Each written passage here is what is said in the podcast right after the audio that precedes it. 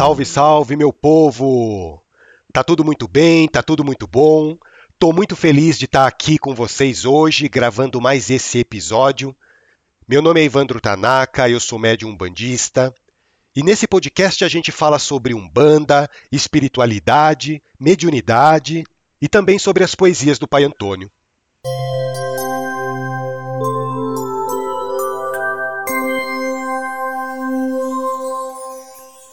Primeiramente, eu queria compartilhar com vocês uma experiência que eu tive esse final de semana. Porque eu fui visitar a casa de duas pessoas que têm o coração iluminado. Essas duas pessoas mantêm lá um espaço dentro da casa delas que eu carinhosamente chamaria de terreiro. É um lugar lá onde eles fazem as orações, desenvolvem seus trabalhos mediúnicos, tocam atabaque, mas o mais importante de tudo, distribuem amor, orientação e carinho para as pessoas que os visitam. É uma casa que reflete a Umbanda em toda a sua beleza e simplicidade. Exatamente aquilo em que eu acredito, exatamente como eu vejo a minha religião. Como disse Jesus no Sermão da Montanha, Bem-aventurados os humildes, porque deles é o reino dos céus. Vocês não têm ideia de como essas palavras se encaixam em uma gira de Umbanda. Quanto mais simples é o lugar, quanto mais simples é o ritual, mais eu percebo a presença de Zambi e dos espíritos evoluídos. Quando eu participo de uma gira de umbanda pautada na simplicidade e na humildade, eu consigo compreender exatamente o que Jesus quis dizer sobre o reino dos céus. Porque é uma energia tão boa, tão envolvente, tão sublime, que durante algumas horas eu me sinto transportado para o paraíso. Durante algumas horas, eu consigo sentir a energia iluminada dos meus guias espirituais. Por esse motivo, eu queria muito agradecer a Nilma e ao Valdo por terem me recebido tão bem em sua casa. Que o nosso Pai Oxalá continue abençoando e derramando muita luz no caminho de vocês. Eu, como um bandista, acabo sempre relacionando a minha fé com a simplicidade. E quando eu penso em simplicidade, eu penso na natureza, na luz do sol, do mar, da imensidão do céu, nessa obra perfeita do nosso Pai Olorum, e nessa hora eu tenho a certeza de que nada irá nos faltar. Nada pode nos faltar quando a esperança refletir em cada olhar, a luz do sol,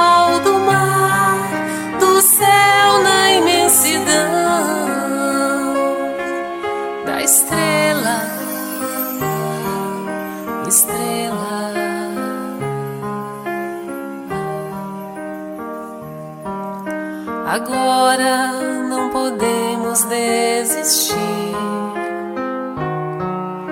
Caminhos para a luz onde se abrir somos os chamados filhos do Senhor, das estrelas, Senhor, das estrelas.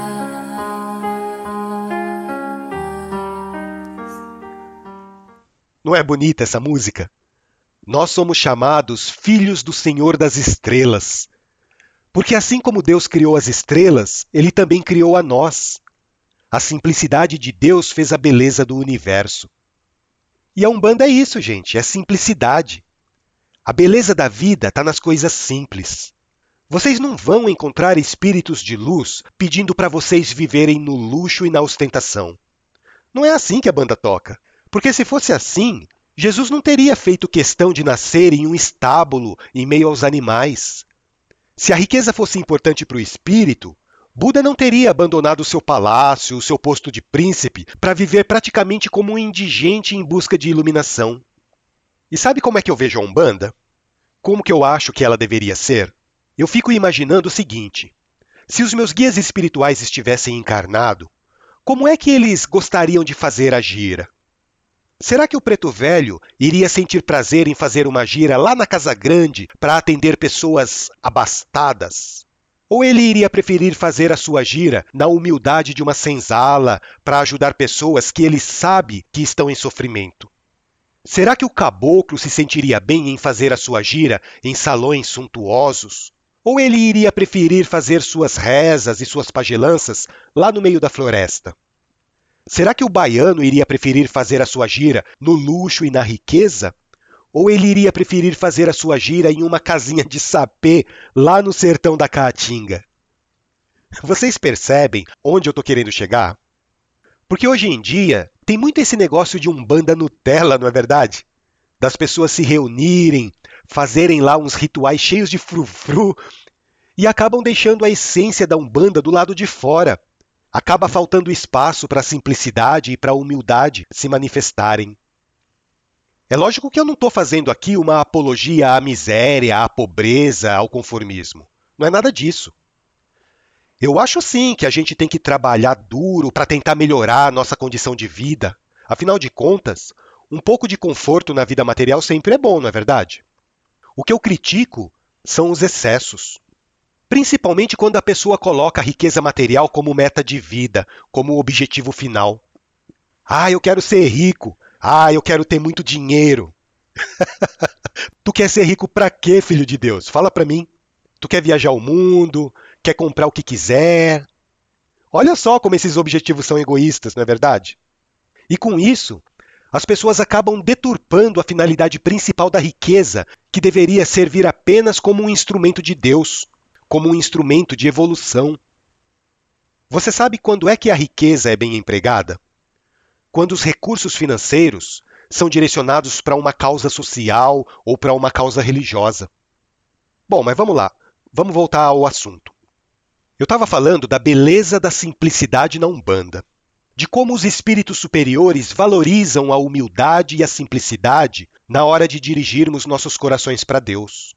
Só que muitas vezes, as pessoas que cultivam a religiosidade não conseguem fazer essa associação elas não conseguem traçar esse paralelo que existe entre a humildade e simplicidade com a evolução espiritual.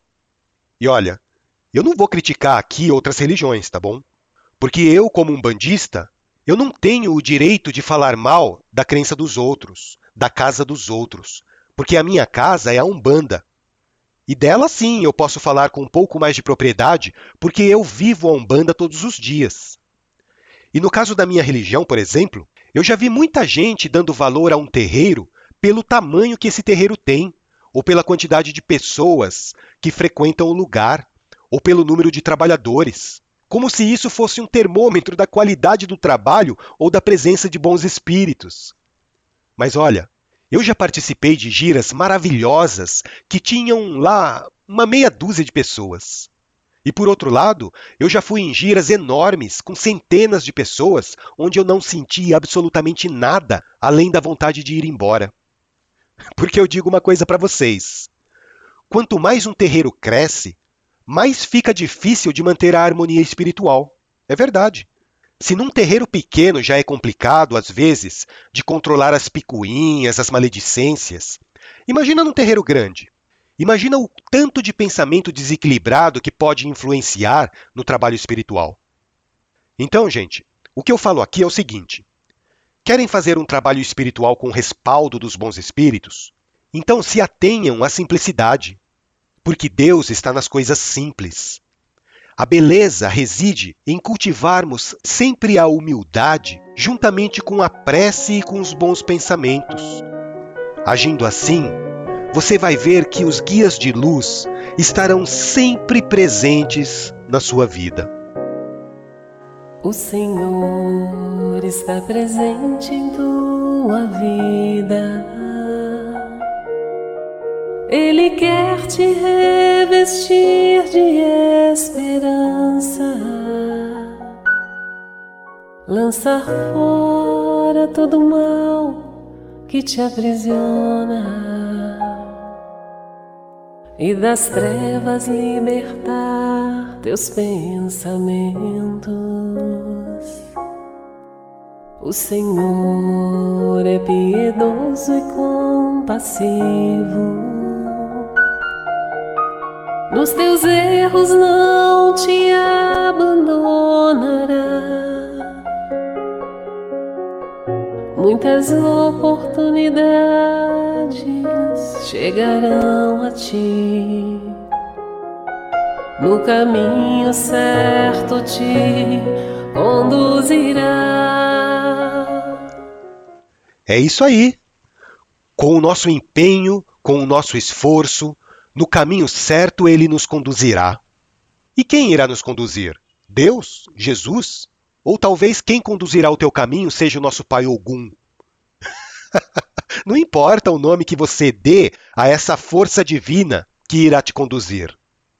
E aproveitando aqui que a gente está falando sobre esse assunto, eu lembrei de uma poesia do Pai Antônio que nos induz a uma certa reflexão. O que nós estamos fazendo da nossa vida? Como estão as nossas atitudes? Será que a gente está preparado para viver em um mundo melhor? O que, que vocês acham? Vamos ouvir a poesia? Ó oh, peregrinos da vida sagrada, andarilhos desta longa estrada, o que fazeis de vossos caminhos? Desejam o céu, mas não fazem nada para modificar a caminhada, permanecem parados, sozinhos. Ó viajantes do tempo eterno, aspirantes de um mundo fraterno, o que fazeis de vossos destinos? Querem viver num mundo moderno, mas fazem da vida um inferno em meio a tristes desatinos. Ó moradores do espaço infinito, sonhadores de um mundo bendito, o que fazeis para vos melhorar? Permaneceis angustiados e aflitos, mas não deixais de lado os conflitos, provocando sempre mal-estar. Aprendizes deste grande universo, arrumai os pensamentos dispersos para caminhardes em direção à luz. Pois enquanto ficardes imersos nas ilusões deste mundo perverso, não conseguireis ver Jesus. O que, que vocês pensam desses versos? Muitas vezes a gente quer ter uma vida melhor, a gente quer viver em um mundo melhor, mas não fazemos nada para que isso aconteça. Nós permanecemos parados, inertes. Tem uma frase que eu li uma vez e que eu acho o máximo. Ela diz assim: Seja você a transformação que você quer ver no mundo. Não é bonito isso? A mudança tem que vir de dentro para fora. Só assim nós conseguiremos dar o pontapé inicial para que as transformações exteriores aconteçam. A poesia fala que nós somos andarilhos de uma longa estrada. Eu diria que nós estamos numa situação ainda pior. Nós somos indigentes espirituais ainda. Porque nós não sabemos onde estamos e nem para onde vamos, não é mesmo? Nós vivemos mendigando dia após dia a caridade de Deus. Nós desejamos viver em um mundo melhor, mas o que nós fazemos para merecer isso? Nós desejamos ter um mundo mais fraterno, mas será que nós estamos tratando o nosso próximo como verdadeiros irmãos? Porque enquanto nós permanecermos nesse egoísmo, nessa nossa vida desequilibrada, nós não teremos condições de progredir, muito menos de aspirar um mundo melhor. Nós estamos vivendo em um mundo que condiz com a nossa própria evolução. E olha que a espiritualidade fala que o planeta Terra é um dos mundos mais primitivos que existem no universo. Vocês conseguem imaginar isso? Nós ainda estamos engatinhando como espíritos conscientes. Tanto é que muita gente ainda duvida da existência do mundo espiritual, porque o espírito dessas pessoas ainda está adormecido. A maioria de nós que vivemos aqui na Terra, se nós formos comparar com os espíritos mais evoluídos, nós somos ainda crianças, nós somos bebês espirituais. A gente não entende nada do universo que nos cerca. A gente não consegue perceber nada além daquilo que os nossos sentidos grosseiros da matéria nos mostram. Mas a gente pode mudar essa história. Nós podemos, aos pouquinhos, ir lapidando as nossas imperfeições para que o nosso espírito amadureça mais rapidamente. Como diz a poesia, nós somos viajantes do tempo eterno, somos moradores do espaço infinito. Não é bonito isso? A tendência é que, com o passar dos milênios, o nosso espírito vá adquirindo mais consciência E nós passaremos então dessa infância espiritual para uma adolescência espiritual, onde o nosso espírito vai começar a adquirir mais responsabilidade e quem sabe um dia nós iremos adquirir a plenitude de todas as nossas faculdades intelectuais e morais que nos colocará no mesmo patamar de evolução dos espíritos que nos guiam hoje. Com certeza isso vai acontecer. Pode ser que aconteça logo ou pode ser que demore muito. Tudo vai depender apenas do nosso esforço pessoal. Bom, pessoal, esse foi o nosso episódio de hoje. Eu espero que vocês tenham gostado. Continuem acompanhando nosso podcast pelas plataformas de áudio, Spotify, Deezer, Google Podcast, Apple Podcast, Amazon Music, YouTube e também pelo nosso site almadepoeta.com.br. Um grande abraço para vocês, fiquem na luz e que o nosso Pai Maior abençoe a caminhada e a evolução de cada um de nós. Até o nosso próximo episódio.